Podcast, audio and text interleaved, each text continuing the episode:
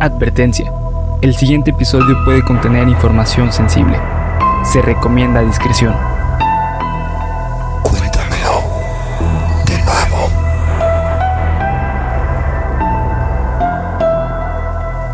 Geek Supremos presenta Cuéntamelo de nuevo, el podcast en el cual su anfitrión y servidor César Briseño no se me perdió la playa, lo que pasa es que esto es muy cómodo, los llevará a ustedes y a mi amigo y compañero Bernardo Herrera. por un viaje a lo desconocido, lo absurdo, lo aterrador y lo...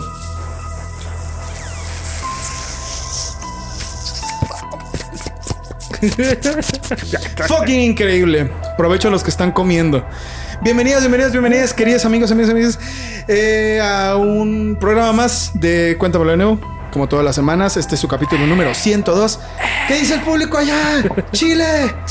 A ver, ¿quién grita más fuerte? Argentina, Colombia, la banda de Colombia, Bolivia, ¿qué otro lugar nos ven? Este, Guatemala, por ahí Guatemala. Guatemala. Y, y México, algún día, imagínate, güey, así cuando vayamos al pinche, yo no sé si sabe el Club Media Fest, güey. así vamos al, al Club Media Fest, si tú haces a la reunión de YouTube. ¿Eh, ¿Dónde está Colombia? Ah. Sí, bienvenidos a. Eso vamos a hacer, güey.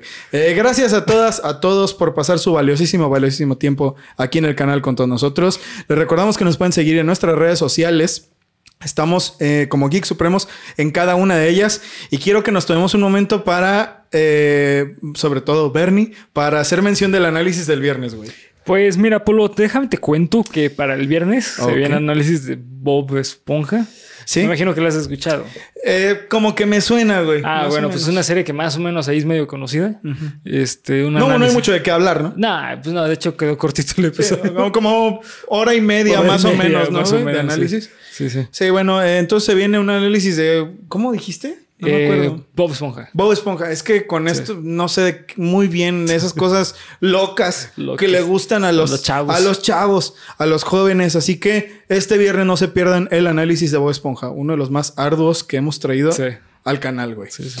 Pero bueno, antes de eh, pasar al éxtasis y la euforia de Bob Esponja, les voy a contar una historia de esas culeras de uno de los países donde el terror es en serio, güey.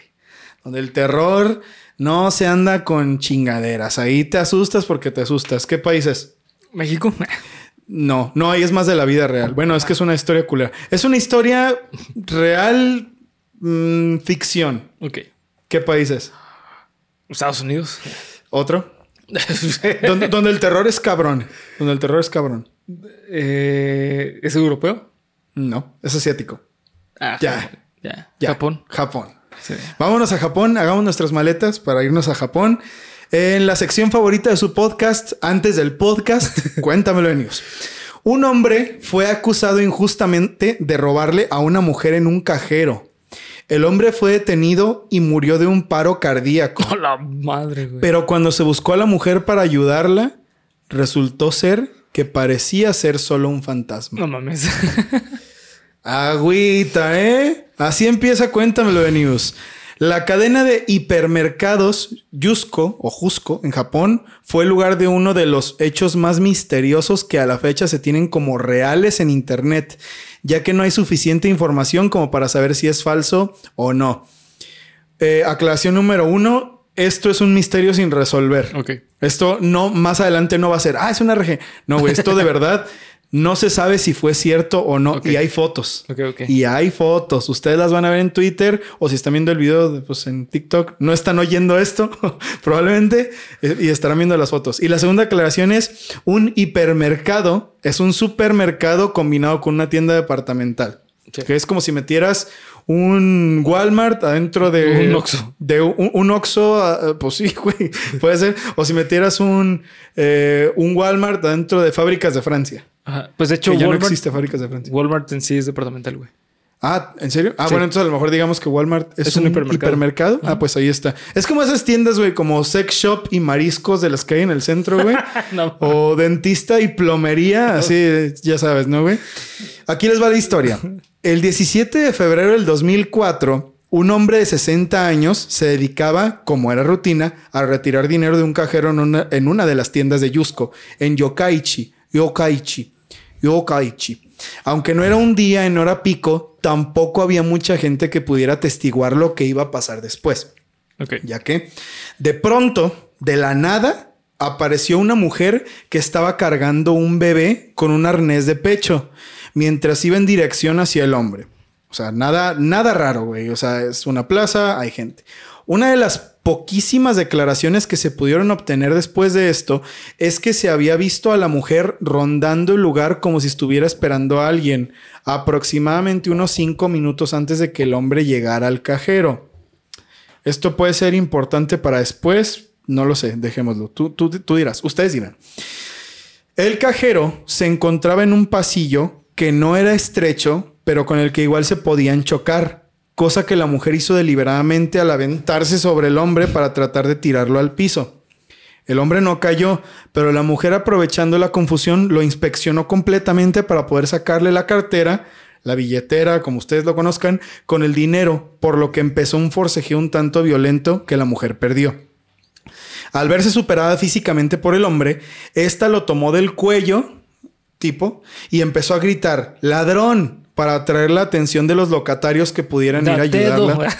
¡Ratero! ¡Ratero! Y luego el señor agarró así su palito. Datedo. Ah, no, yo estaba diciendo del pinche chavo del 8, güey. Pues. ah, sí, también. ¿Y quién dice Datedo? Ah, pues Kiko, güey, qué pendejo. Sí, no, güey, eso es, lo, eso en los Goonies, güey. Pues data, eso en los Goonies. Eh, para atraer la atención de los locatarios, bla, bla, bla, la que pudieran ayudar. A continuación, el hombre tenía a tres locatarios y un par de transeúntes tacleándolo y sometiéndolo en el piso. La lucha fue tan fuerte que el hombre se aferró tan cabrón a su cartera que rompió todas las tarjetas que traía de lo fuerte que le estaba agarrando. Dos policías novatos que estaban deteniendo a otro ladrón a otro. Bueno, el otro sí era ladrón, este pues no era. De tiendas se encontraban cerca por lo que llegaron rápidamente a brindar ayuda. Pero al ver que era una persona mayor, empezaron a pasarse de lanza, a maltratarlo sabiendo que tenían mayor fuerza y vigor que el hombre.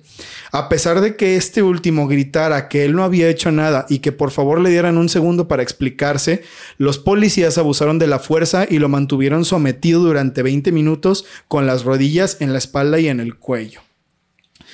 Una de las cosas extrañas comienza aquí, ya que cuando el otro policía vio que la situación ya estaba tranquila, se dio la vuelta, se paró para ir a buscar a la mujer, pero ¿qué crees? La mujer ya no estaba.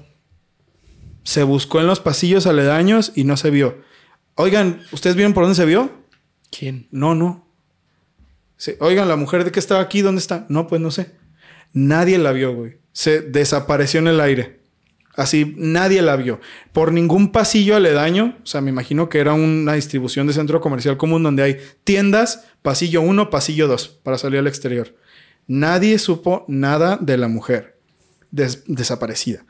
Minutos después, mientras la patrulla llegaba al lugar, el hombre empezó a toser y a hacer ruidos de ahogamiento bastante raros, pero el policía no se movió a pesar del estado del hombre. Cuando los refuerzos llegaron, se le pidió al hombre que se levantara, pero ya no hacía ningún movimiento. Al tratar de hablar con él, se dieron cuenta de que estaba inconsciente, por lo que lo desesposaron y lo llevaron al hospital solo para darse cuenta de que el hombre había sufrido una arritmia cardíaca por el estrés de la situación y su historial de presión alta. Esto lo llevó a tener un paro cardiorrespiratorio y su cerebro dejó de funcionar. Murió al día siguiente en el hospital local. La policía se puso inmediatamente a la defensiva y lo único que dieron a la familia fueron aproximadamente 125 dólares por compensación de molestias, pero nunca se investigó a fondo este caso. No se tomaron declaraciones, no se hicieron retratos. Eh, eh, güey, es que de verdad era como si nadie hubiera visto a la mujer. Nadie se enteró de qué estaba pasando.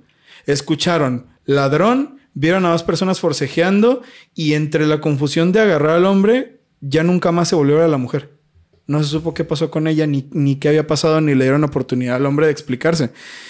Sin embargo, sí que hay fotos de la mujer. A la verdad. Sí que hay fotos de la mujer. No, te las enseñé antes, Bernie, pero yo creo que ya las vas a ver cuando, cuando hagas la edición. Las fotos de la cámara de seguridad solo son dos. Solo se pudieron rescatar dos. Está esta foto de lado en el que se ve a la mujer agarrando al bebé así, pero no se le ve la cara, porque es como a contraluz, o sea, solo se ve, se ve como una sombra. Y otra foto se ve de frente la mujer pero la mujer parece un maniquí. O sea, la foto que le toman es un fotograma de, la cámara de seguridad y parece que trae una máscara. Parece que... Pues sí, pa- pareciera que trajera una máscara como las de B de Vendetta. Ok. Así como con chapetes, sin ninguna, si no tiene cejas, sin ex- expresión facial, como con los rasgos estos muy exagerados, como una máscara. Y es lo único que se sabe de la mujer, güey. Es lo único que se sabe. Y lo que se empezó a decir, lo que se empezó a decir, porque esto existe, güey. Hay tablones de la policía Buscando a... bu- donde se ponen esas dos fotos, donde todavía se pide información del paradero de la mujer. Lo que se empezó a decir es que lo vas a buscar de una Sí, vez. Busca Jusco, Jusco J-U-S-C-O, Jusco Ghost, Jusco eh, Phantom, algo así. En inglés es donde hay más resultados, porque en español casi no hay nada de esto, eh, güey. Ok. Casi no hay nada.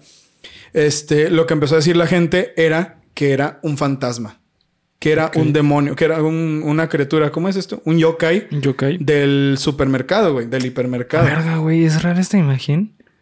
Esa es la única imagen que hay, güey. Verga, güey. Sí, güey. Se ve, se parece un maniquí, güey. parece un maniquí andante. Y tiene así el cabellito como si fuera una peluca y no sé, güey. Está bien rara esta madre. ¿Qué Está bien rara esta madre. En el 2011, la policía reconoció que durante siete años estuvieron en un error y que mancharon la reputación de un ciudadano bueno, lo cual es mucho peor en Japón que Sí. cualquier otra cosa, por lo que tuvieron que indemnizar a la familia con 300 mil dólares, dejando el caso cerrado para siempre. ¿Quién era esta mujer y por qué le serviría el dinero del hombre? ¿Realmente quería robarle o era un monstruo que quería asesinarlo de manera indirecta? Güey, parece eh, No Face. Eh, Sí, güey. Se tal cual. Tal cual es, es, es una máscara muy parecida, güey. Ahora bien, hay un par de cosas que a mí me hacen como mucho ruido. No hay nombres de nadie. No sé, no sé si por la gravedad del caso nunca se. O sea, si por la cagada de la policía nunca supo el nombre del hombre o qué pedo, pero nunca se supo como la hora, ni, ni nada, ni por qué, ni cómo, ni cuá. O sea, hay, hay mucho hermetismo sobre este caso. Puede ser por eso mismo, porque Sí. como fue un error gubernamental muy grave, Sí, algo hermético. tuvieron, sí, guardaron silencio 100% y casi no se encuentra nada de información. Esto que yo les he dicho varía de sitio en sitio, ¿eh? Hay gente que dice que la mujer era muy alta, que el hombre sí se defendió, que sí la iba a robar, que fue al revés, que la mujer desapareció. Es una historia de fantasmas, güey. Pero con la diferencia de que hay dos fotos, güey. Sí, güey. Una de las está muy creepy, güey. Y, y no hay suficiente información para decir que esto es falso, ni tampoco para decir que es verdad. Entonces, Sí. ¿qué pedo? güey? Ajá. ¿Qué pedo con esta historia, no? Sí. El fantasma del cajero de Jusco, yo creo que Sí, es un fantasma. sí es un fan... No, no sé, güey.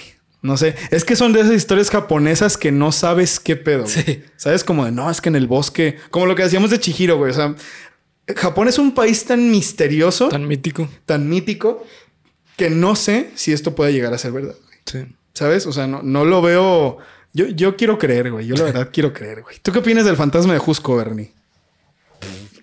Verga, güey. Es que, o sea, si hay reportes de la policía. Hay, hay un, hay una foto Ajá. de un afiche Sí. en el que salen las dos fotos de la mujer. Y parece que es oficial. Entonces digo, la policía se involucraría en algo así si no fuera real. O a lo mejor fue cualquier otra cosa, güey. La mujer sí estaba usando una máscara y pudo escapar. Sí. Realmente no era un bebé, sino un bulto. Y se camuflajeó con la con el resto de personas, que es lo más probable. Que es a lo que voy, güey. Sí, yo, yo voy a eso. Pero no mames, está bien creepy la máscara, güey. O sea, no, no mames, la máscara es otro puto nivel de. Para los que tengan vaya inquietante muy, muy, Muy, alto. muy alto, Sí.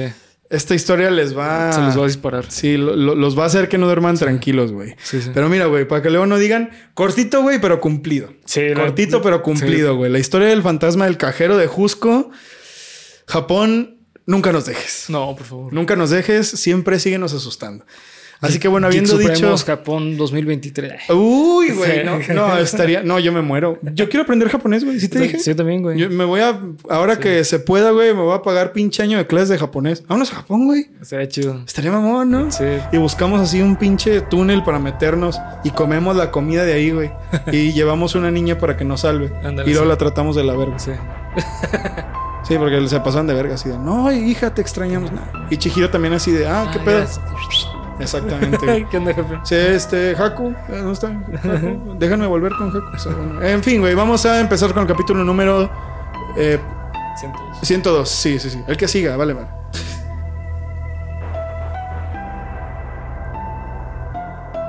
El episodio número 102 de tu podcast favorito de misterio está por empezar. Apaga la luz, sube el volumen y prepárate para aterrarte con Cuéntamelo De nuevo. de nuevo. A ver, Bernie, ¿qué también andas en historia, güey? Depende de qué historia. Si es historia de México, soy muy malo. No, es, es historia gringa, güey. Nah, más o menos. Ok, ahí va. Soy también medio malo. Primero que nada, Braulio Adonai creo que es la persona que diario, diario, diario nos pide, oigan, ¿cuándo el Ku Klux Klan? Uy, ¿Cuándo el Ku. Klux Klan? Bueno, Braulio, creo que eres tú porque lo vi en una super gracias de un video pasado. Porque siempre hay alguien que nos lo pide. Sí. Creo que es él. Amigo, la investigación es como un pinche examen de historia, güey. Sí. Entonces quiero empezar diciendo esto en este video. Si algo está mal, si algo está aquí, eh, un dato errado, no es ley, no es ley. Es la investigación que yo hice, pero ustedes son bienvenidos a corregirlo, ¿ok?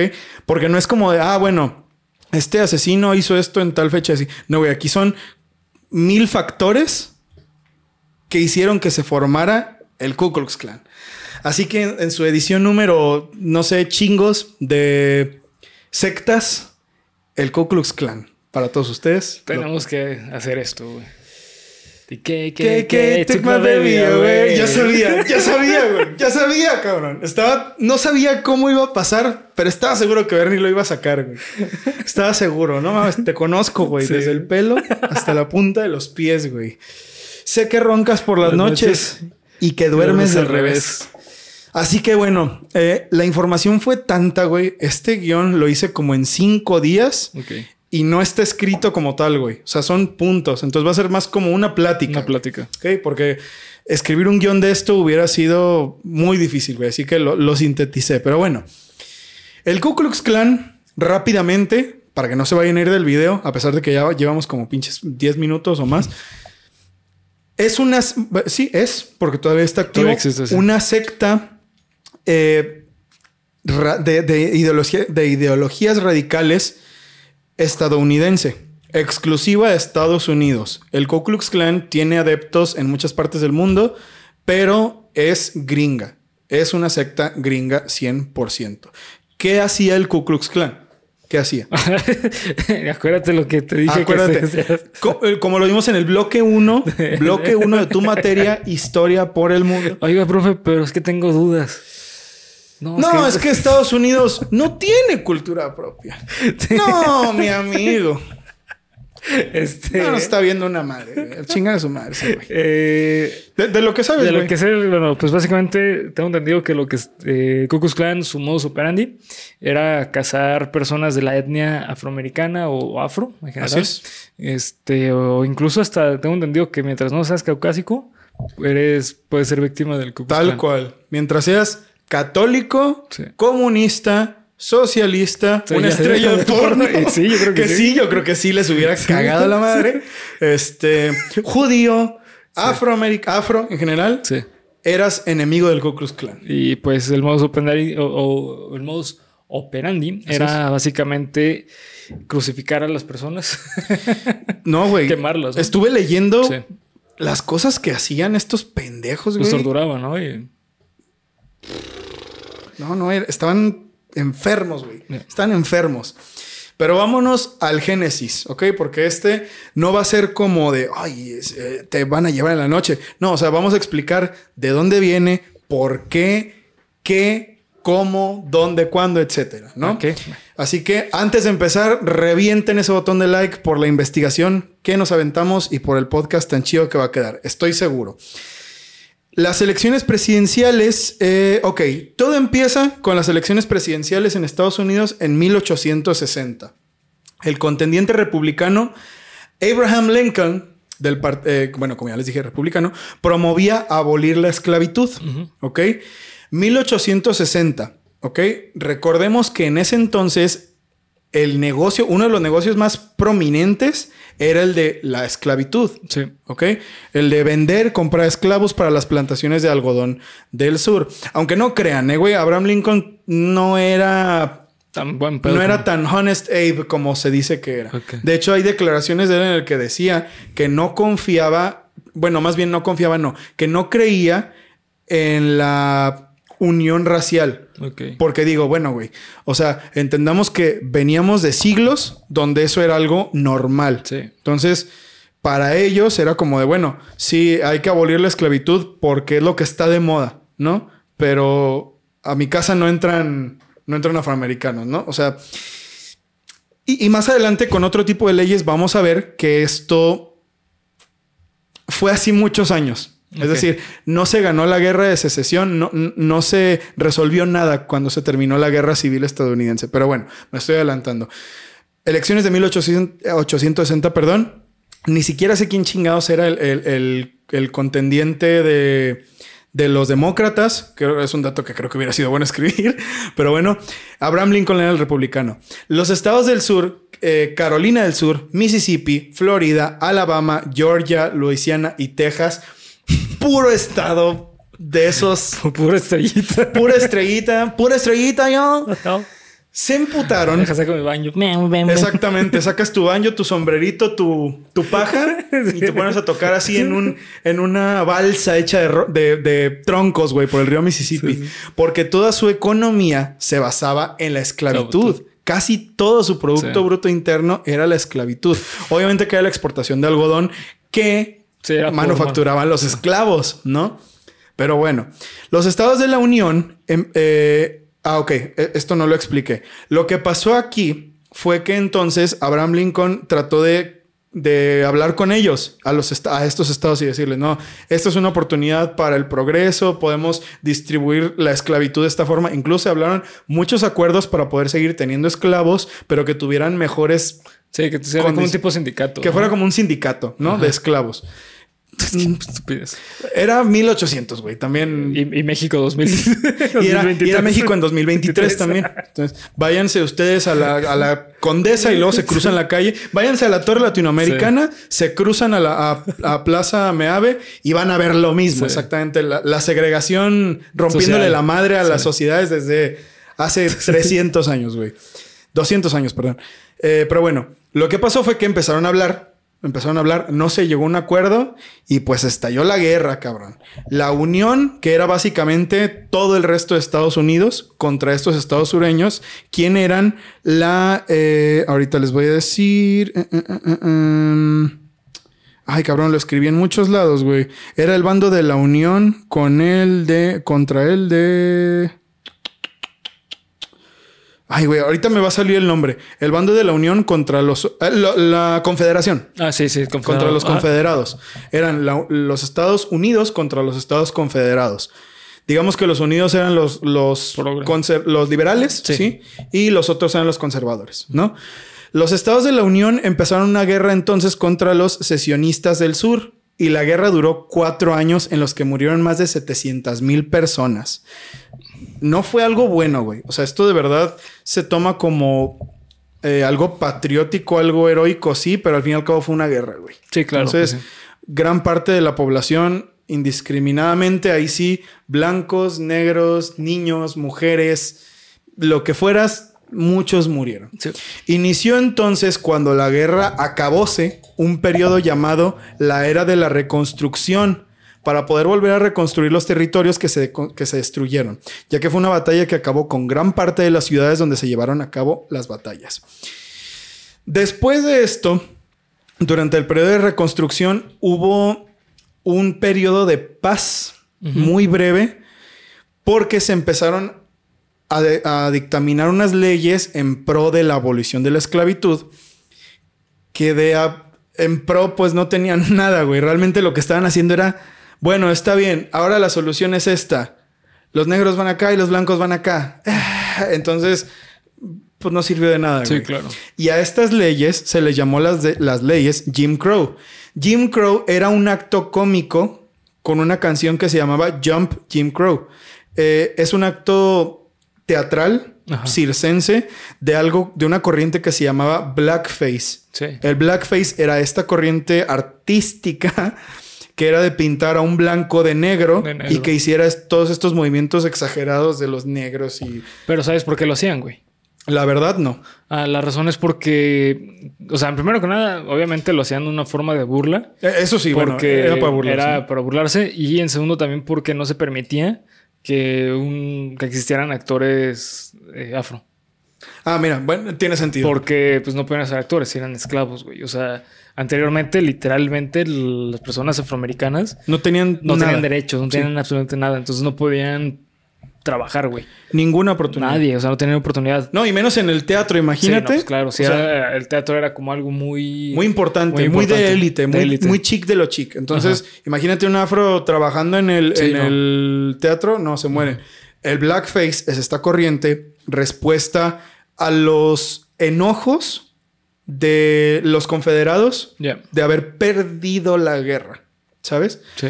Perdido muy entre comillas, porque lo que las leyes Jim Crow establecían era que los negros tenían sus espacios definidos Sí, y los blancos tenían otros. sí, Y era muy humillante.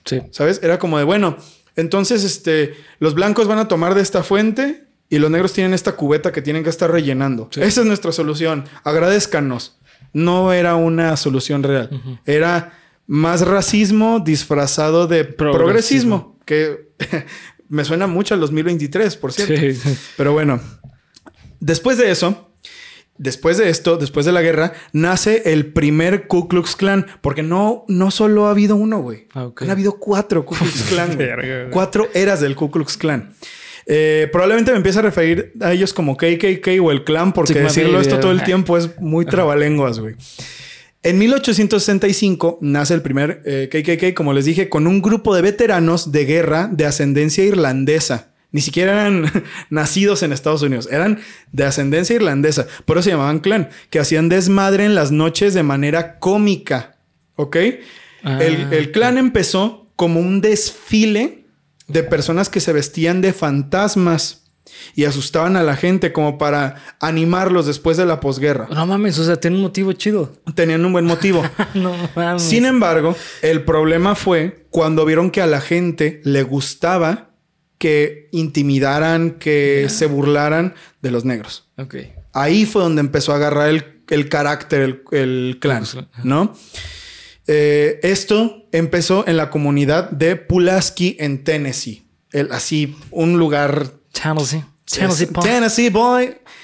Tal cual. Ustedes saben de lo que estamos hablando, ¿no?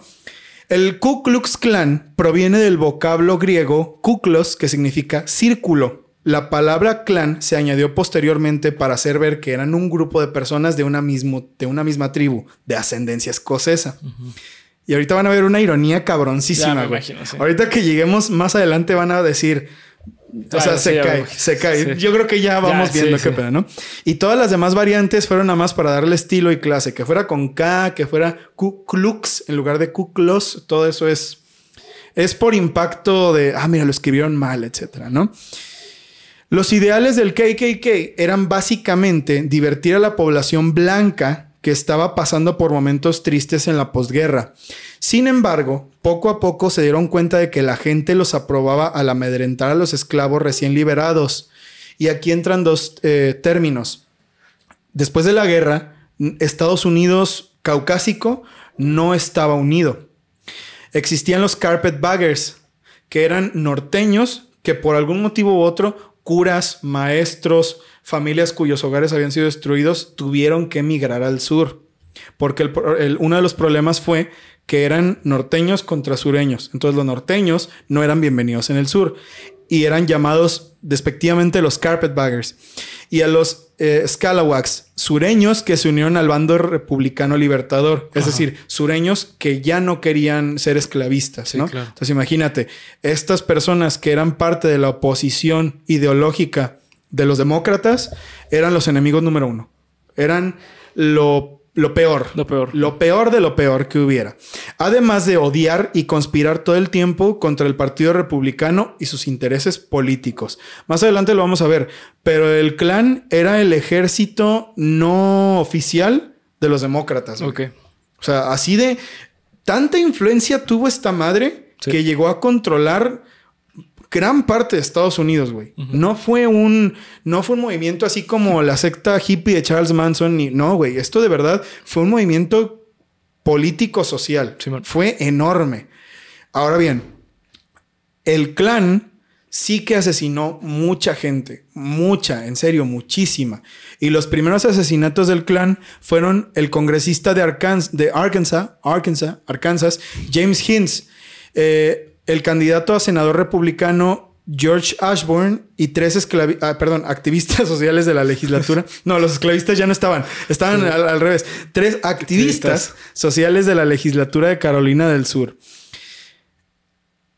Ya lo dijimos, pero ahora sí vamos a ver qué pedo. El clan lo que hacía con estas personas, al principio era que llegaban de entre varios y les disparaban y rápido se iban corriendo, ¿no? Porque no sabían qué iba a pasar. Cuando vieron que la policía no hacía nada para detenerlos, porque los que eran asesinados eran los afros, empezaron a aumentar el sadismo. Uno de los métodos favoritos de ejecución del, del KKK era amarrar a las personas a los árboles Sí. y pegarles con palos hasta romperles todos los huesos, sin, sin ninguna posibilidad de liberarlos. Era solo para que la gente fuera y viera. Era un espectáculo, era un espectáculo para ellos y era algo que se tenía que hacer público. ¿Quién dijo algo? Nadie. Nadie, Nadie. dijo nada. Incluso muchos de los policías, hay jefes de policía de, de muchos estados. El, el jefe de policía de, de Detroit, lo tengo más adelante. No estoy seguro de en qué momento histórico, pero se decía que el jefe de policía de, de Detroit era miembro del KKK.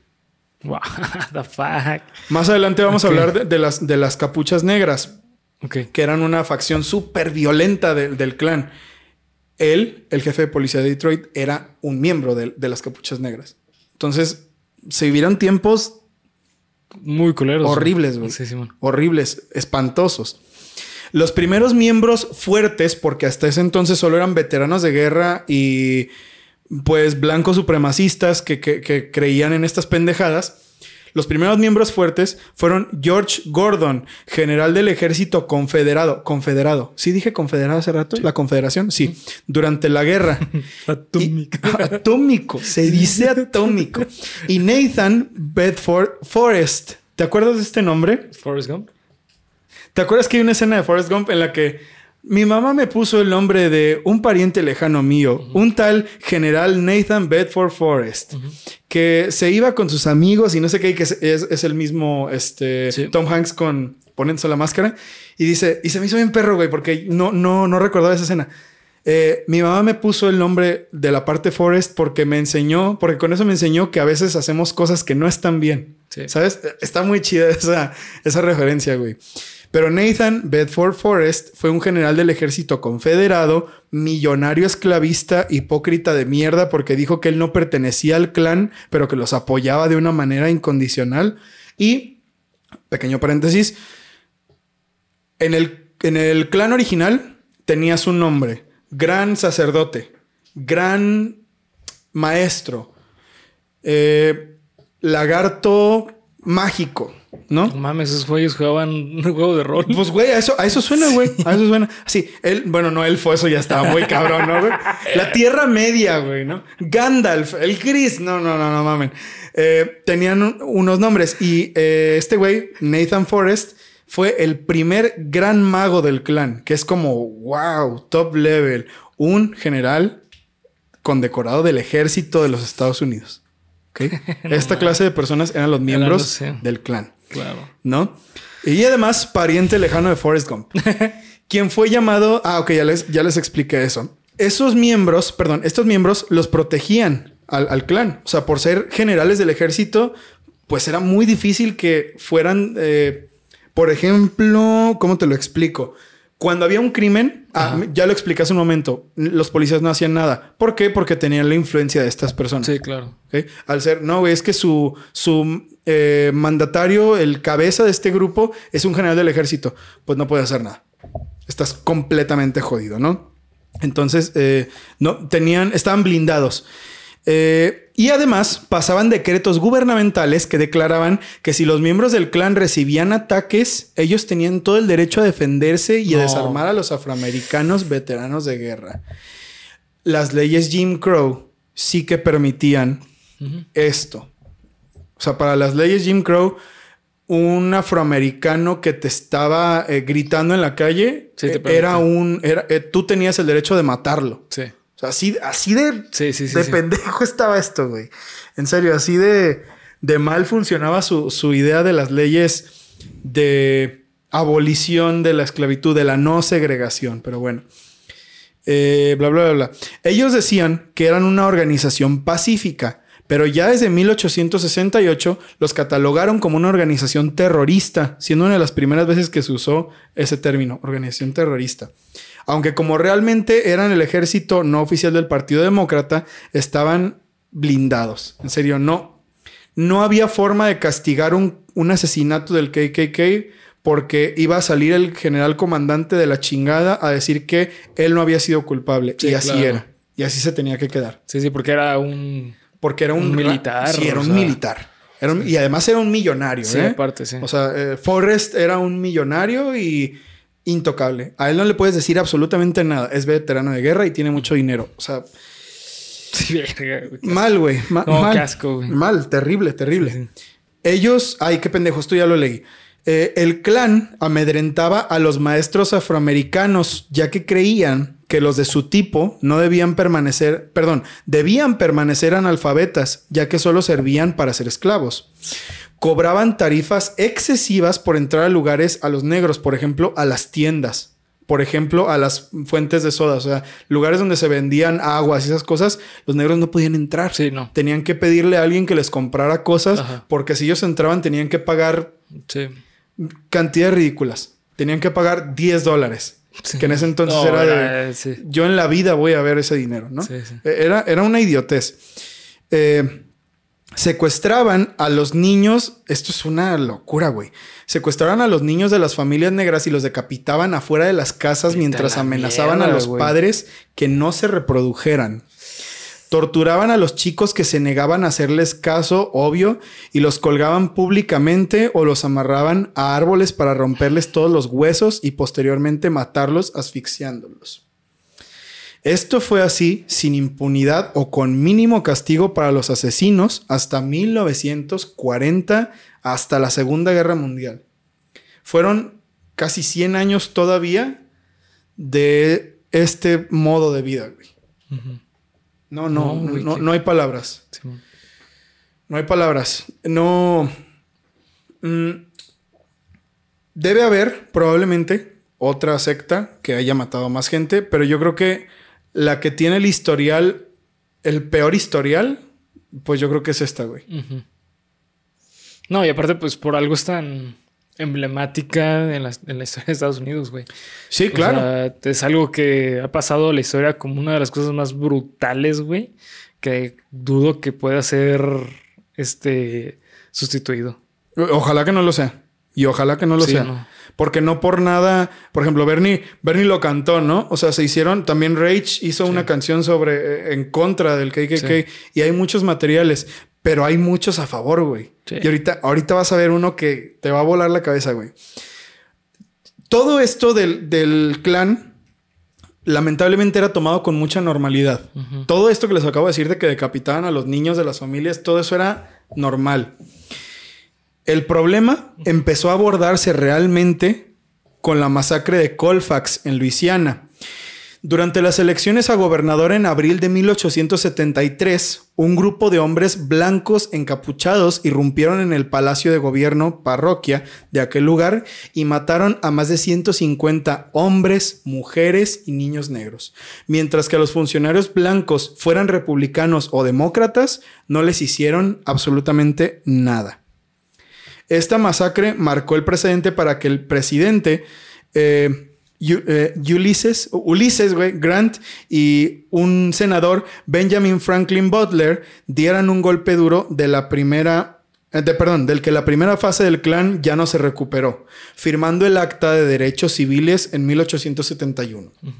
Esta declaraba que los miembros del clan tenían que ser procesados en tribunales federales porque los locales estaban llenos de miembros del club. ¿Ok? Tú, si eras de Luisiana, te tenían que juzgar así, casi, casi en Washington, en un tribunal de la federación, no en, el de tu localidad, porque probablemente el fiscal o el juez eran miembros del, Ku Klux Klan. Sí. O sea, estaba corrompidísimo esto, güey. Tanto así que se tuvo que hacer esta, esta, este cambio a la ley. Eh, no servían. Fue hasta 1873, después de la masacre de Colfax, que esto empezó a ser atendido. Esto fue en 1871, pero todos lo mandaban a la chingada. Esto nadie lo aplicaba hasta esta masacre, cuando la gente dijo, ok, esto ya está empezando a ser un problema muy grave. Después de la masacre de Colfax, ya que durante estos dos años les valió mucha madre, además de que muchos de los mm, funcionarios públicos, bueno, funcionarios, porque decir funcionarios públicos es un pleonasmo, eran racistas. Mm, no puedo decir de closet, güey. No. Más bien racistas porque ese era su. era lo que conocían. Sí, fueron educados así. Exactamente. Para ellos, es, todo esto era algo muy nuevo. O sea, imaginémonos que de pronto el día de mañana, para todos es ilegal tener un perro. Sí, pues sí. ¿Sabes? Van a pasar muchos años para que para ti eso sea una cosa. Incluso al principio te vas a preguntar, ¿por qué? O sea, no mames, esto es mi modo de vida, jódete, no voy a hacerte caso en eso. Entonces, muchos de los, de los, em, funcionarios de ese entonces así lo veían. No estoy diciendo que ser negro sea lo mismo que tener un perro. Más bien, pues. lo que estoy diciendo es que cambiar el modo de vida de una persona de la noche a la mañana tampoco es fácil. Sí, sí, claro, güey. Y menos de un país. Sí, no, de una sociedad entera. Sí, entera. Y, y, más que nada cuando estás hablando de que la mayoría de la población es extremadamente racista porque fue educada de manera racista, güey.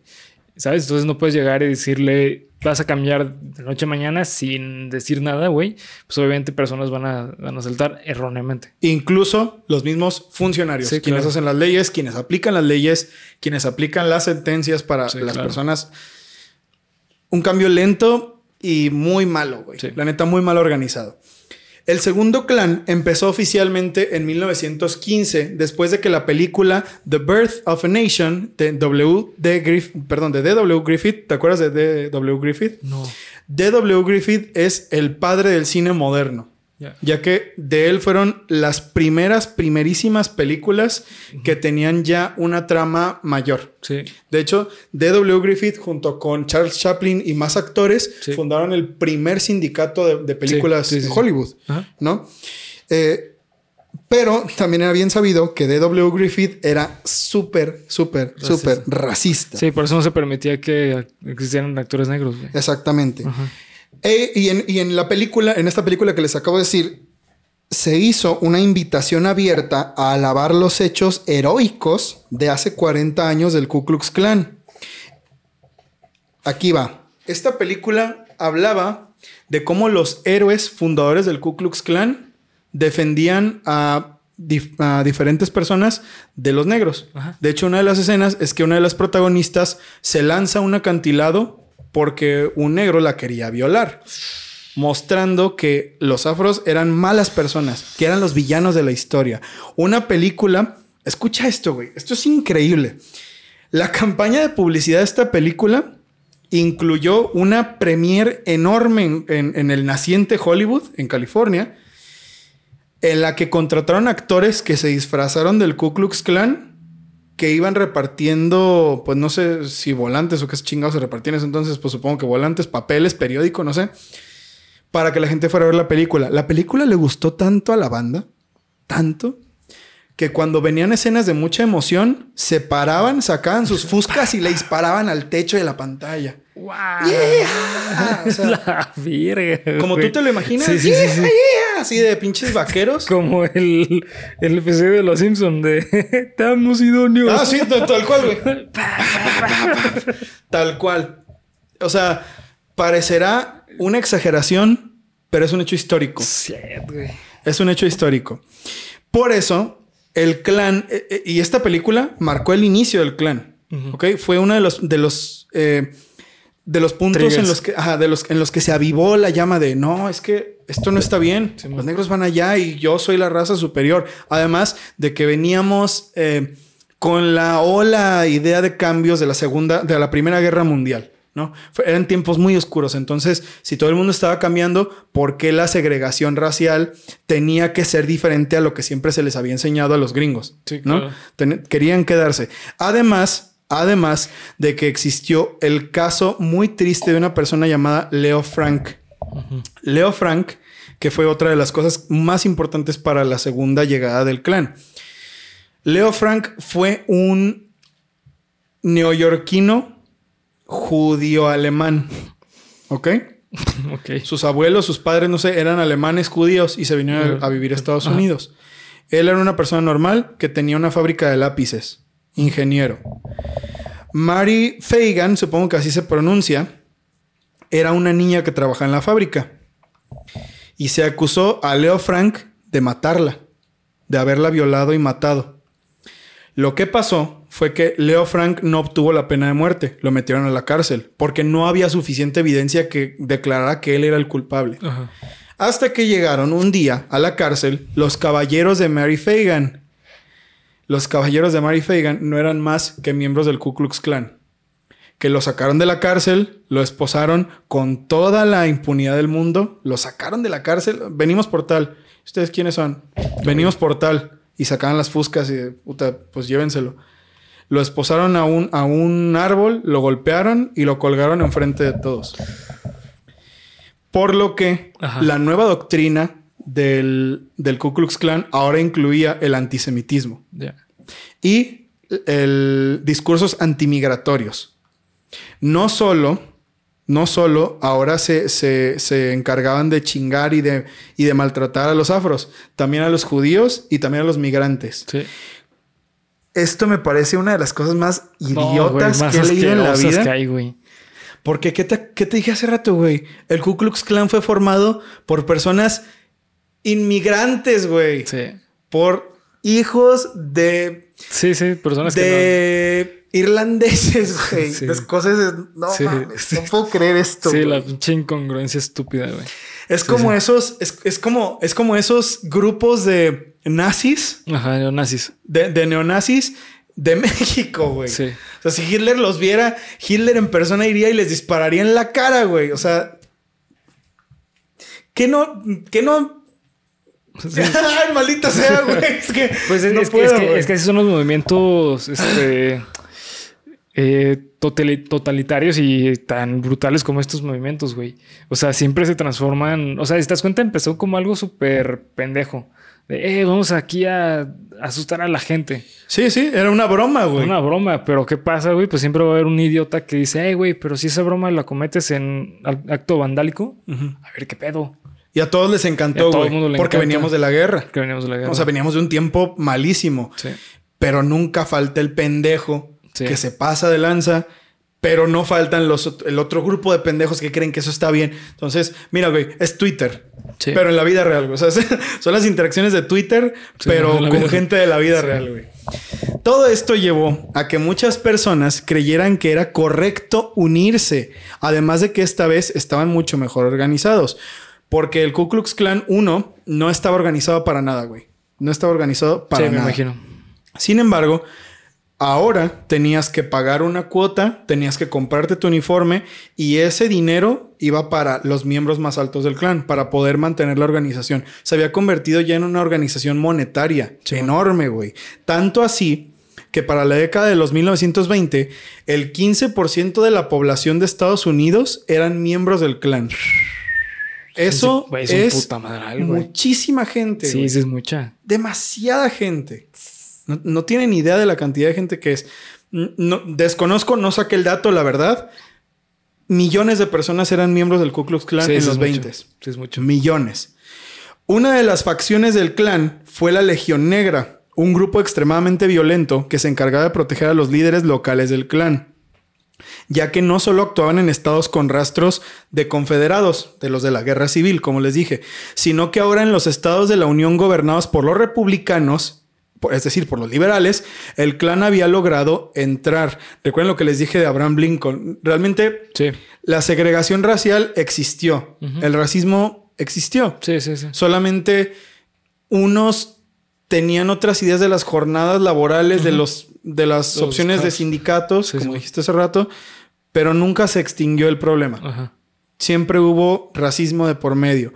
Y eso significaba que algunas eh, esferas, altas esferas de los partidos republicanos, también se identificaran con los ideales del clan. Sí, claro. ¿no? Por lo que ya no hubo para dónde hacerse, güey. Republicanos y demócratas, todos estaban coludidos con el clan. Sí, sí, todos. Y el clan se metía en decisiones bien importantes, güey. Ponían a los gobernadores que ellos quisieran, quitaban a los funcionarios que ellos quisieran, los desaparecían, los sacaban. Si eran eh, afros, puta, ni te digo. Si eran judíos, quemados vivos, porque esa era otra que les gustaba mucho a estos idiotas.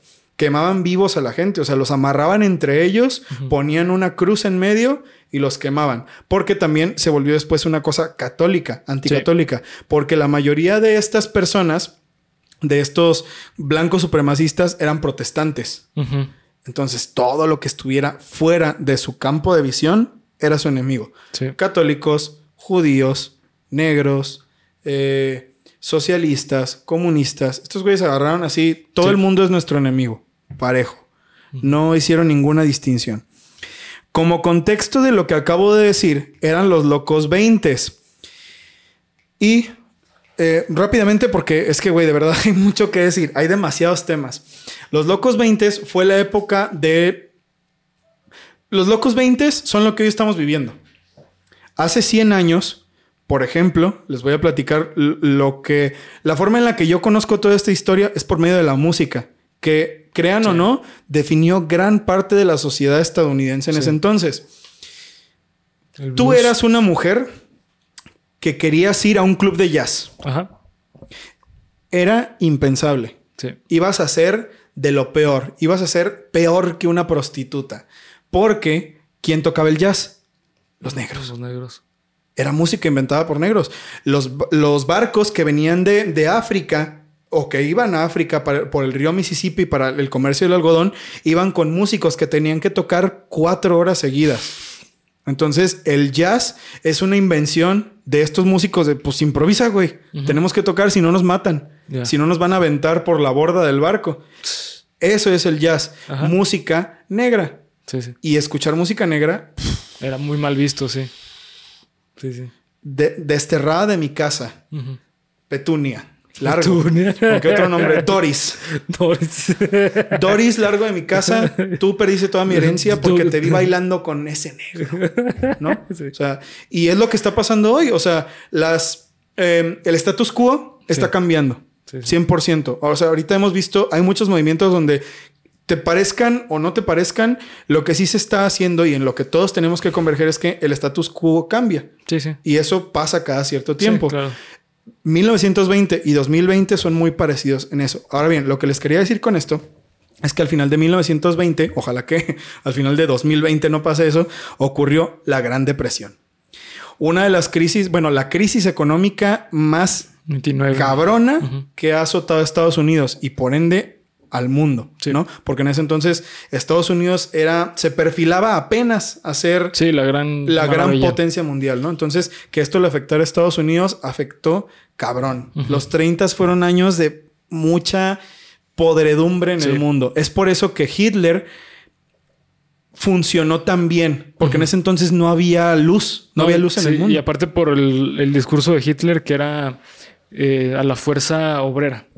Sí, claro. Era la fuerza obrera. Por supuesto, o sea, la clase eh, trabajadora Sí. es la que tiene que llevar el país. ¿no? En ese entonces no, e- no había ni para dónde hacerse. Todos eran pobres. No había dinero. Porque veníamos recuperándonos de la Primera Guerra Mundial. Sí, también. Y veníamos recuperándonos de la Gran Depresión. Entonces no había dinero. Tenía que salir alguien adelante con eso.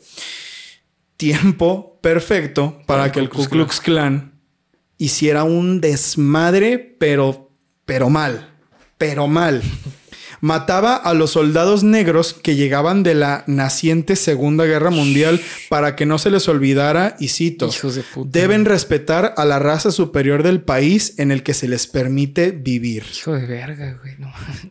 O sea, imagínate esta escena. Imagínense esta escena. Llega un soldado después de. eh, porque la, la- la intromisión, la introducción de Estados Unidos a la guerra mundial fue desde mucho antes de Pearl Harbor, ¿eh? No Sí, crean, claro. no crean. Entonces, muchos soldados de estos, eh, eh, eh, un lugar para. donde no se distinguía tanto, muy entre comillas, era el ejército. Entonces, cuando un soldado afro venía llegando de prestar servicio, a veces era interceptado por los miembros del clan y lo mataban ahí mismo con su uniforme de guerra.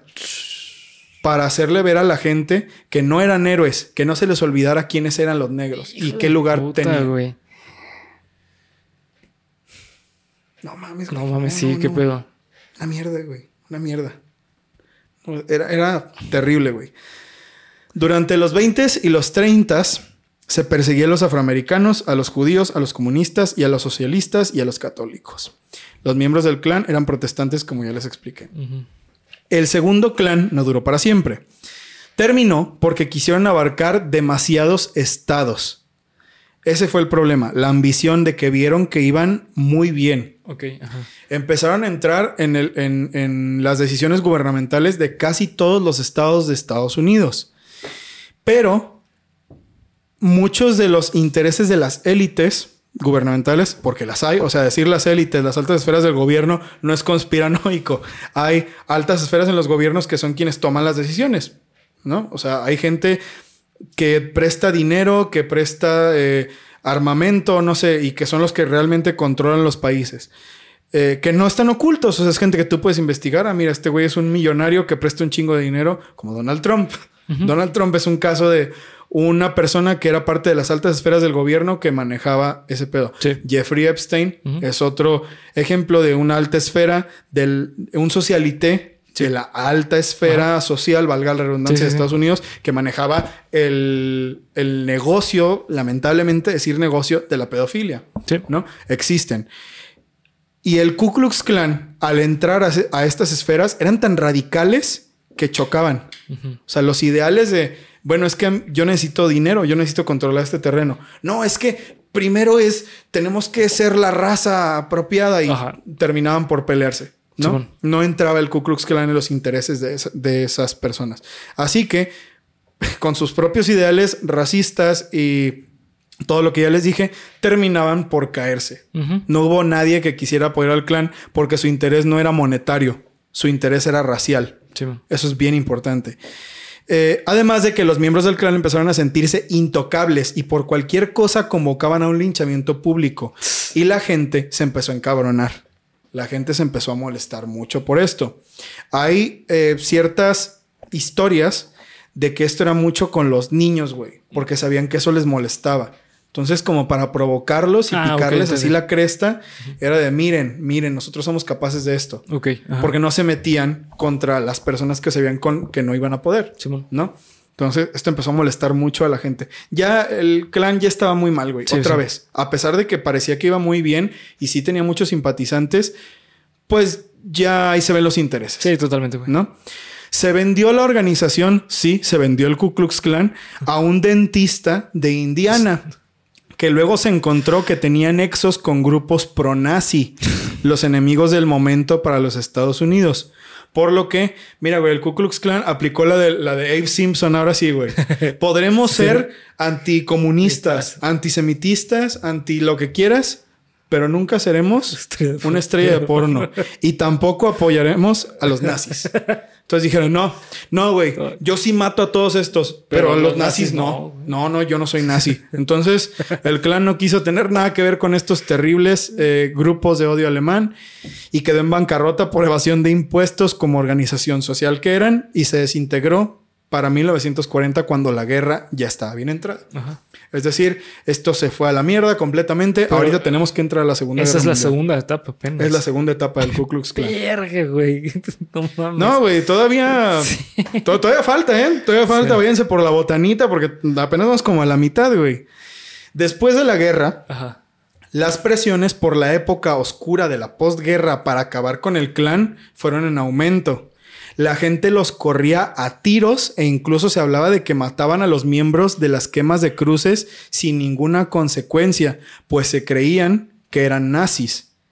Volvemos a lo mismo. No mames, güey. O sea, es como. Sí, eso, güey, es lo mismito que hago yo, pero no, no está bien porque no lo hago yo. Exactamente. Tal cual, güey. O sea, la gente empezó a decir, este, no, sí está bien que los negros coman allá afuera y que los judíos no se me... Bueno, no, eso no. Que los, este, no sé, que los mexicanos no vivan aquí.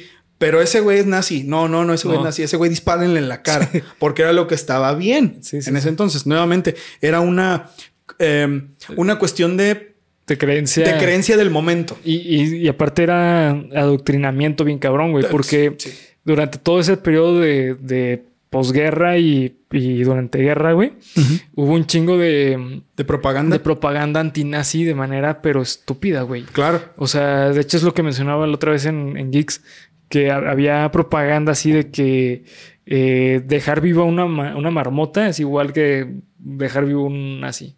O Tal cual. Mata un nazi y mata una marmota. O sea, cosas así, güey. pero era.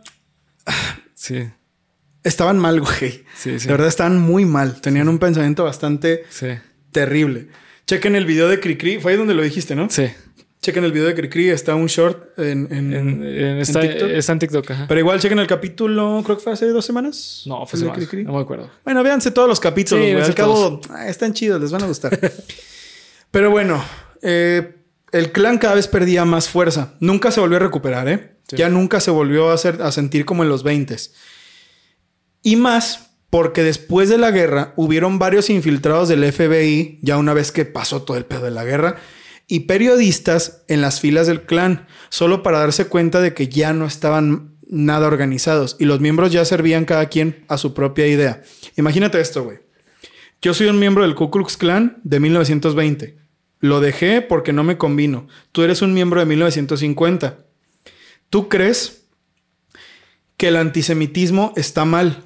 Porque te metieron tan cabrón que Hitler y todo el pedo y el holocausto estuvo mal y tú ya crees que eso no debe ser parte del, del, clan. Yo sí creo, porque yo soy de la vieja escuela. Tú y yo podemos matarnos y no va a pasar nada, güey. eso fue lo que empezó a pasar. no mames. O sea, entre ellos mismos empezaron a chocar con sus ideales porque no había quien los organizara y se mataban entre ellos. Había comunidades de Ku Klux Klan con ciertas creencias que iban a otras y quemaban cruces, güey. Así como de, eh, putos, acuérdense. O quemaban libros, eso era muy común. Sí, la quema de libros. Quemaban libros. Incluso como dato extra, se dice que durante la invasión británica se le acusó a los Beatles de ser negros disfrazados de blancos. Ah, sí me acuerdo de eso. Güey. Y se agarraron cuando John Lennon dijo que los Beatles eran más grandes que Jesús. Ajá. Eran, bueno, no dijo eso, dijo que eran casi tan conocidos como, Jesús. Se convocó a una quema masiva de álbums de, de álbums de, los, Beatles. Sí, Entonces, realmente ahí seguían, pero ya estaban bien desorganizados. Con la ley de derecho al voto de 1965 que permitía que los afroamericanos y las minorías, porque no solo fue para los, para los afros, sino para los latinos, para los chinos, para todos los inmigrantes que vivían en Estados Unidos, eh, para todos ellos se les permitía el voto.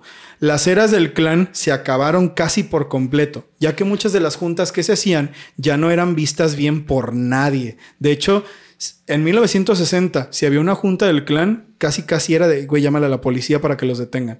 Ya no era algo que podía pasar a, a la luz del día, a ojo público. Ya no podía hacer eso. Además de que con la llegada de los 60, la época psicodélica, la invasión británica, el verano del amor, pues ya no había nadie que apoyara a esas mamadas, ¿no? Sí. Ya era muy difícil. Además de que hubieron bastantes hechos que hicieron mucho ruido por activistas sociales. Y aquí vamos a entrar a hablar de otras personas que fueron asesinadas no por el Ku Klux Klan, sino incluso por el mismo gobierno, como eh, teorías conspirativas. Estaría bueno luego traer videos sobre Sí. Martin Luther King, Malcolm X. Sí, Malcolm X. Ujú. ¿ok? No son, son los más famosos, no son los únicos. Sí, más. Por ejemplo, les voy a contar la historia de Rosa Parks.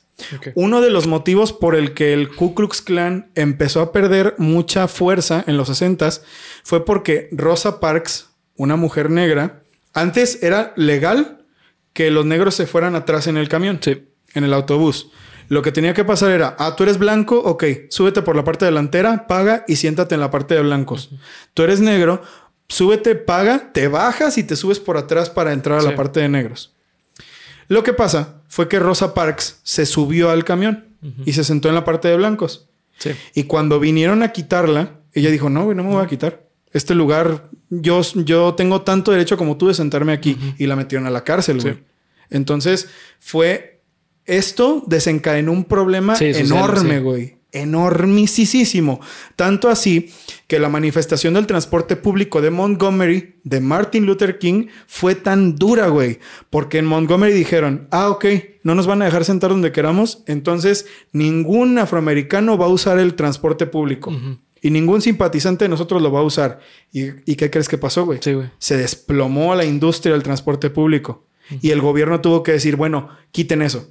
Que es justamente lo que está pasando ahorita en Florida, güey. ¿En Florida? Sí, en Florida está pasando algo súper parecido, güey. Florida, man. Florida Man. Este. Los latinos de- en Florida se están yendo de Florida, güey. Ah, ¿en serio, güey? Simón. Porque hubo una, un- una reforma de ley que algo tiene que ver con lo. con la fuerza obrera latina. Entonces, como están teniendo muchos pedos sindicales y todo ese- toda esa mamada, se están yendo de Florida. Ya. Y ahorita Florida está teniendo un gran problema ¿Económico? Económico por eso.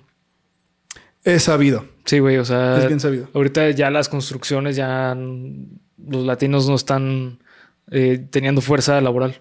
Y, y luego, y fíjate, güey, es evidente. Yo no entiendo de verdad a, las per- a los gringos supremacistas blancos que creen que eso no es así, güey. Sí. Como los comentarios del senador pendejo este que dijo que, que si los mexicanos no tuvieran Estados Unidos, seguirían comiendo comida de gato detrás de un basurero, güey. Sí. O sea, güey, que de verdad no te das cuenta de que gran parte del dinero de tu nación viene de los migrantes, Sí, de hecho. viene de hacer los trabajos que los gringos no, No, quieren sí. hacer, güey. No sé, o sea, y, y no lo digo en forma de que todos los gringos son mierda. No, güey, al contrario. No. Los gringos viven en condiciones tan horribles que Sí. por eso el fentanilo y esa clase de drogas son tan. Son, son el, el- el top en este momento. Sí. Porque viven realidades tan horribles que es la única escaparse. forma. Exactamente. Es la única forma que tienen para escaparse. Sí, sí. Que como una persona estudiada, parte de la política, no te puedes dar cuenta de eso, güey. Güey, simplemente Skid Road. O sea, Y, y mira, tú así, tú fuiste una vez a. a- no, no, no, nunca. Skid Row. ¿Pasaste nunca. por Skid Row? No, no, nunca. Pero he ido a Los Ángeles, güey. Y neta, Los Ángeles es feo, güey. Es, es peligroso. O sea, se, se- se siente esa, esa vibra de que dices, güey, ahorita en un momento, si me descuido, me pueden agarrar a putazos. O sea, no, no una cosa fea, güey. La neta, a mí no, pues a mí es una experiencia muy culera, güey.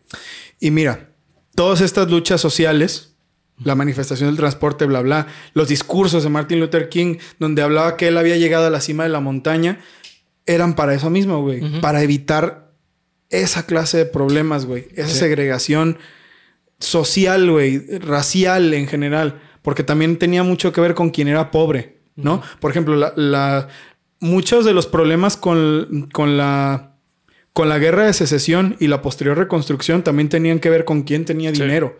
Si eras un blanco millonario del norte, a ti no te iban a decir que eras un carpetbagger. Te iban a recibir como si estuvieras en tu casa. Sí. Entonces, no solo era racial, también tenía que ver mucho con el tema eh, económico, socioeconómico, Sí. ¿no? Eh, ¿qué, qué ten- qué les está diciendo todo esto? Ah, ok. Para los 60 cuando estos movimientos empezaron, el Ku Klux Klan ya no tenía Fuerza. ya no tenía nada de fuerza, güey. Ya no tenía lugar. Porque todos empezaron a ver que esto era lo que había que Sí, ya hacer. tenía problemas internos y ya estaba en decadencia, güey. Y empezaron a salir los luchadores sociales que se vieron luego como de, es que ese es el futuro, güey. Sí. Tal cual. Eh, eh, fue un paso al progreso. La verdad fue un paso al progreso. Sí, sí.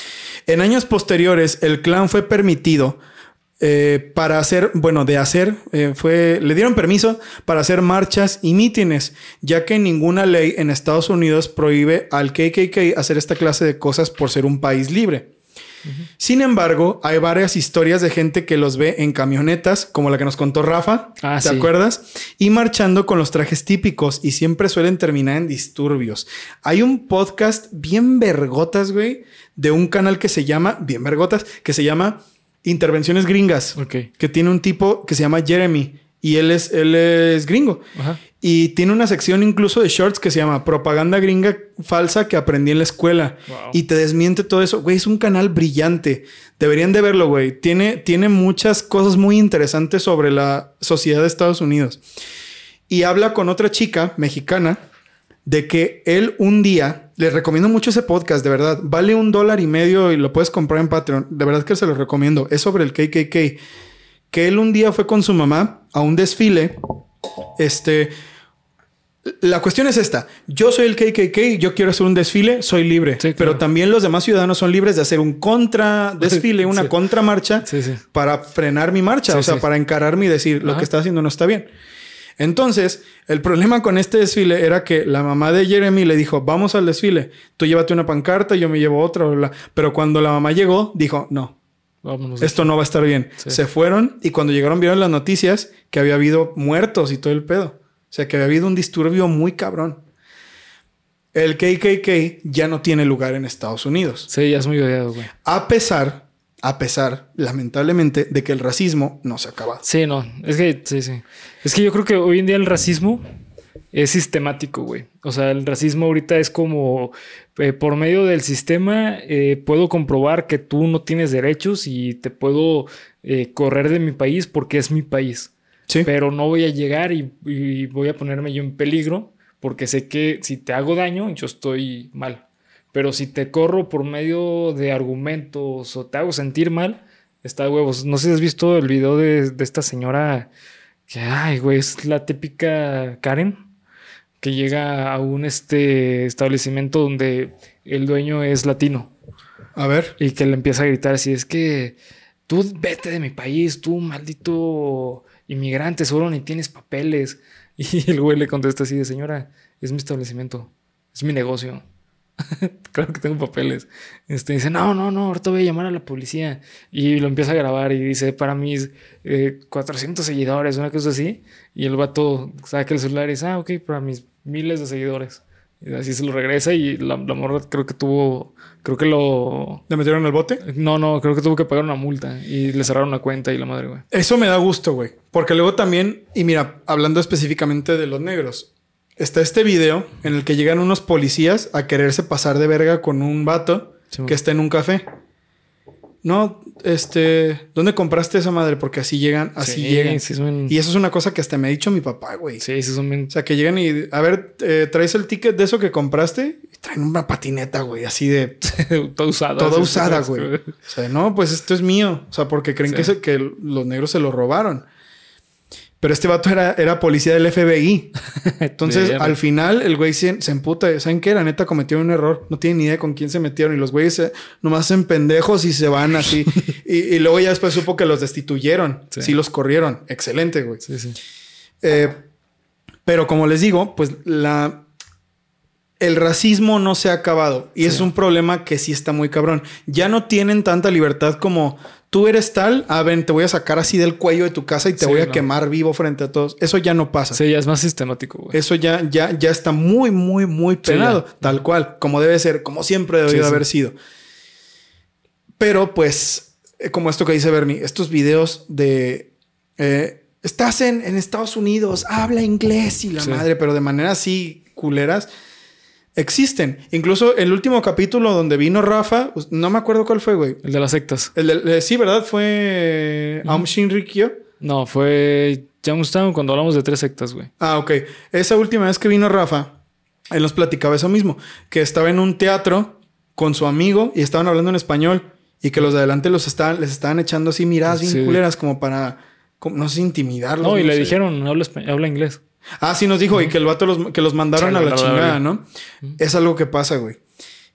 Y como último punto en este capítulo, lo que quiero decir es que todavía, lamentablemente, y es una invitación como moraleja de, bueno, güey, cuestionen todo lo que ven y... Porque me tocó ver mucha gente simpatizante de Trump de aquí de Guadalajara, güey. Sí. El último gran resurgimiento del KKK, ¿cuándo crees que fue? 2020. Durante la época de Trump. Porque mira, güey, los ideales de Trump, en lo poco que sé, pues bueno, güey, son de favorecer a su país. Sí. De favorecer a la gente estadounidense. Sí. Mal llevado. Sí. eh, Porque entonces luego se convoca a una pinche boicot en el Senado en el que matan gente, en el que matan guardias. Sí, e- eso se llama, güey, movimiento político reaccionario, güey. Eh, ahorita lo que se está viviendo también aquí en México, güey, es un movimiento de derecha reaccionaria. Eso quiere decir que eh, debido a una izquierda eh, mal llevada o una derecha mal llevada, va a, y cuando son extremistas, llega el lado contrario como manera de reacción, eh, como un tipo, una movilidad social, y esto lo que genera es que luego surjan eh, personas abiertamente racistas, abiertamente en contra de lo que se está moviendo ahorita, güey. Por ejemplo, aquí ahorita en México, para las próximas elecciones, eh, la candidata más fuerte, se me ve el nombre, güey. Es esta Telles, este... Lili Telles. No, güey, pero Lili Telles, bueno, según yo no está nada fuerte, güey. Según yo, Lili Telles es la burla de. No, este... Es, es ahorita el fuerte, güey. ¿Sabe, güey? Sí. según yo era la, así de la oposición. Pues mira, según las últimas estadísticas que yo vi, güey, era la fuerte, güey. No sé si... Yo tampoco sé, güey. La verdad no voy a hablar de eso porque no sé. Pero bueno, el punto es que eh, ella ahorita está súper fuerte porque es un movimiento reaccionario de derecha, de ultraderecha, güey. Porque ahorita en México estamos viendo una izquierda bastante radical, güey. Entonces ahorita al estar viviendo una derecha, una, eh, perdón, va a surgir esa derecha radical, que es Trump, güey. O sea, vemos Obama, fue una izquierda, pues, muy radical, güey. O sea, y, y entre comillas, ¿eh, güey? Sí. Muy entre comillas radical porque Obama fue un gobierno bastante populista, como dijiste la vez pasada. Es que, también, o sea, también hay que recordar, güey, que Estados Unidos, eh, la izquierda de Estados Unidos es la derecha de otros países. O sea, es, Mm. es invertido. Ok. Entonces, eh, bueno, al, al fin y al cabo, la, es- es- o sea, el movimiento de Obama fue muy radical y fue súper bélico. Y aparte traía todo este movimiento woke, como, eh, vamos a despertar este, que somos humanos y que todos nos tenemos que amar entre todos. Sí. Pero fue súper bélico. Entonces, lo que prometió Obama no se logró. Llega eh, Trump, no se logra. Entonces, ¿qué pasa, güey? Llega Biden. Que Biden era, es tres, cuatro veces más bélico que, Que Obama, sí, güey. Se va todo verga. o Sí, no, no, este güey, este güey nomás no se ha metido en la pinche guerra contra Ucrania porque tiene que dormir su siesta de las cuatro, güey. Sí, porque ya es de otra hora. Sí, porque no mames, no, Sí, sí. porque no aguanta, güey. porque si, si estuviera más joven, Sí, yo creo yo que- creo que ya hubiera entrado a la guerra a Estados Unidos. ese güey es súper bélico. Entonces, por eso ahorita Trump está volviendo a tener tanta fuerza, güey. Porque es como un efecto así de. ah, ah, ¿no? O sea, como que ahí te va con toda la fuerza, pero Sí. entonces yo la recibo y ahí te va más Sí, fuerte. es un güey. momento reaccionario, güey. Sí, tal cual, tal cual. Por eso creo yo. Siento que de los males del mundo con los que vamos a tener que vivir mientras seamos seres de tercera dimensión es el racismo, güey. Siento Yo creo es que no, güey. Es un. Yo no, no. Al menos en los siguientes 100 años, al menos en lo que nos resta de vida, yo no veo el racismo acabándose. No veo una unificación de la gente este, siendo verdadera, verdaderamente unida. Sí.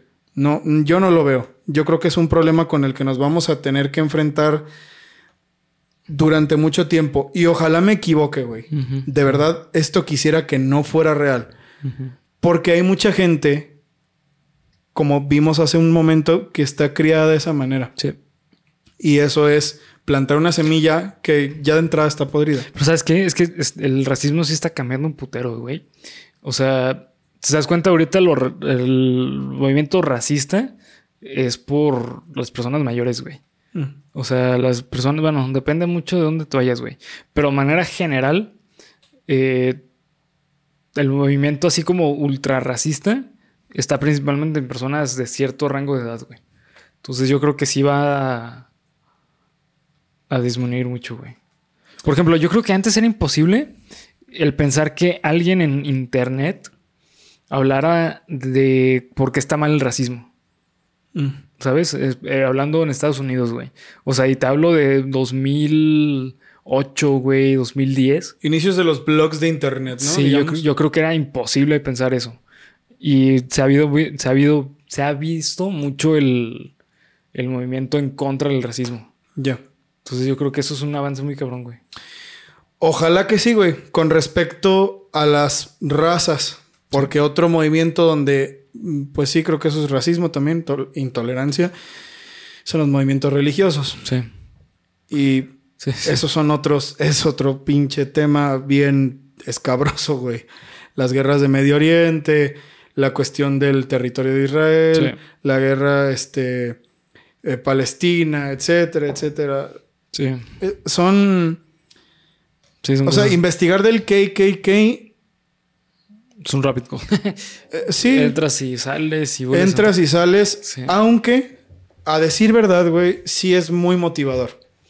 Sí, porque ves el avance, ¿no, güey? Ves el avance, exactamente, porque te das cuenta de que por más mal que parezca que las cosas pueden estar, llega un momento en el que cambian, porque tienen que cambiar, porque la humanidad ya llega a un nuevo periodo en el que todos son más conscientes de, como accesan a nuevos niveles de conciencia, ¿no?